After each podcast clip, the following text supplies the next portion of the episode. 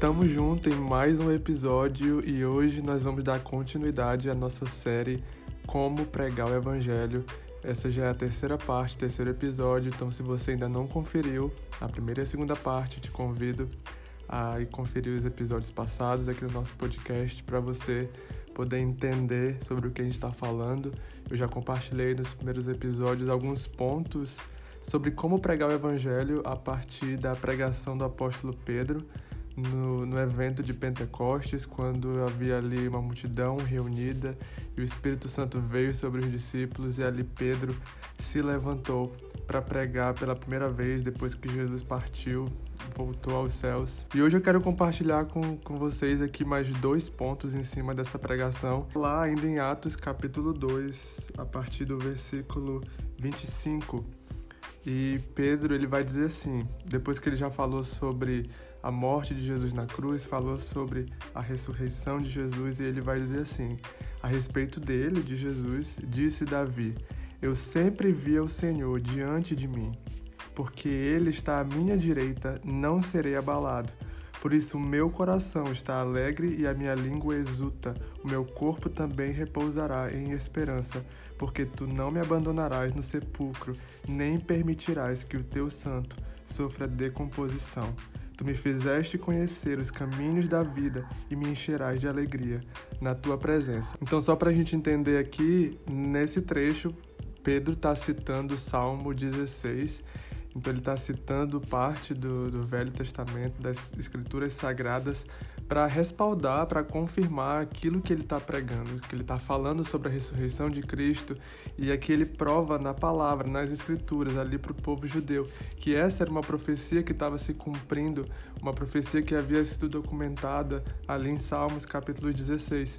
Então esse é o primeiro ponto que eu quero compartilhar, né? O próximo ponto que eu quero compartilhar com você é que nós precisamos estar respaldados e embasados na palavra de Deus quando nós formos pregar o evangelho. Então nós temos hoje a Bíblia completa, temos tanto o Velho como o Novo Testamento que nos respaldam, que nos embasam para falar do Evangelho, para falar de Jesus. Então nós precisamos conhecer as Escrituras para pregar o Evangelho. É claro que você não, não precisa ter um curso, um doutorado em teologia para pregar o evangelho para alguém, mas é sempre bom nós nos prepararmos, estudarmos a palavra e conhecermos a palavra o máximo possível. E se, claro, nós tivermos oportunidade de estudar com mais profundidade, nós devemos fazer isso sim, porque isso vai nos preparar, vai nos respaldar.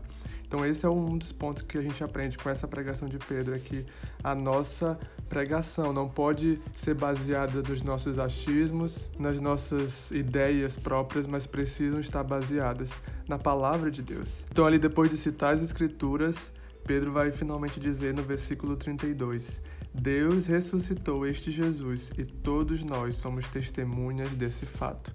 Então, depois de respaldar a sua pregação com a palavra, ele vai dizer que ele mesmo testemunhou o cumprimento dessa profecia, e não só ele, como outros.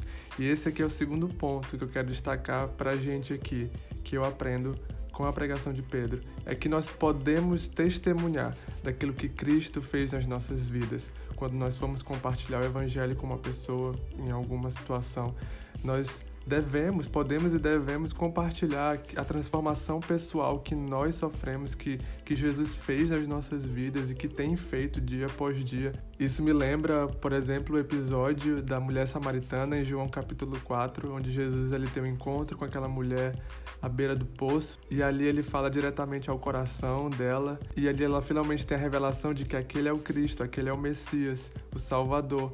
Ela fica ali muito animada, muito feliz com aquela descoberta. E a Bíblia diz, lá em João capítulo 4, no versículo 28, então, deixando seu cântaro, a mulher voltou à cidade e disse ao povo: Venham ver um homem que me disse tudo o que tenho feito.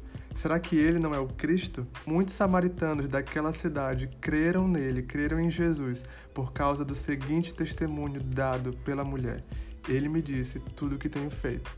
Então, o testemunho daquela mulher mudou a, aquela cidade, mudou a, a, vida de várias pessoas, não só a dela, mas ela pôde impactar e alcançar muitas outras pessoas a partir do testemunho que ela deu, do que Jesus fez na vida dela. Então, da mesma forma, nós somos desafiados a compartilhar com os nossos amigos, irmãos, é, aquilo que, que Jesus já tem feito e já fez nas nossas vidas, porque o nosso, nosso testemunho também pode fazer a diferença na vida das pessoas. E eu lembro que eu costumava ficar muito em crise em relação a essa história de testemunho, porque eu nunca achei que eu tinha um testemunho bom o suficiente. Porque eu cresci num lar evangélico, então eu sempre achei que a minha história nunca tinha tido nenhuma reviravolta, assim, um ponto onde ali tudo mudou e, e Jesus me encontrou e minha vida foi transformada. Eu não consegui enxergar esse ponto de mudança, de reviravolta na minha vida. Então por isso eu achava que o meu testemunho não era válido ou não era bom o suficiente para impactar a vida de alguém. E eu lembro que uma vez, quando eu estava trabalhando no campo missionário lá na Inglaterra, e nós estávamos numa viagem missionária em uma cidade ali e ia acontecer um culto que eu fui convidado para dar um testemunho. E eu fiquei, meu Deus, o que, que eu vou falar agora ali? E eu lembro que eu compartilhei um pouco do meu testemunho, da minha infância, daquilo que eu aprendi com Deus. E depois daquela situação de ter dado testemunho, eu estava ali orando e falando com Deus sobre essa questão, exatamente essa questão de achar que meu testemunho não era bom o suficiente. E eu lembro que Deus começou a ministrar no meu coração e ele falou assim: Esaú, a maior reviravolta que aconteceu na tua vida foi antes mesmo de você ter nascido, quando Cristo foi enviado ao mundo para morrer por você e por toda a humanidade. Essa foi a maior reviravolta que a sua vida podia ter sofrido, porque o ato de Jesus na cruz mudou a tua vida antes mesmo de você ter nascido. Então não importa o que está acontecendo hoje, porque já aconteceu essa reviravolta no momento em que Cristo morreu por ti na cruz. E aquilo me deixou impactado, aquilo alegrou muito meu coração e trouxe tanto conforto e esperança ao meu coração, porque faz todo sentido. O que Jesus fez na cruz foi a reviravolta que o mundo precisava, que eu e você precisávamos. Então já aconteceu antes mesmo da nossa existência. Então eu quero te dizer que o seu testemunho também é válido e pode tocar na vida das outras pessoas. Não por quem você é, não importa se você teve uma vida pregressa é, cheia de, de pecados ou não, porque o que importa é a obra de Cristo, é a obra da cruz nas nossas vidas, é isso que vai impactar as pessoas. Nós somos apenas os canais que serão usados para testemunhar daquilo que Cristo pode fazer. Então, eu quero deixar hoje você com esses dois pontos. Nós precisamos conhecer a palavra e embasar nossa pregação na palavra de Deus. E nós podemos também compartilhar o nosso testemunho, aquilo que Cristo já fez nas nossas vidas. Se você curtiu esse episódio, assina aqui nosso podcast, compartilha com um amigo e até o próximo. Tamo junto.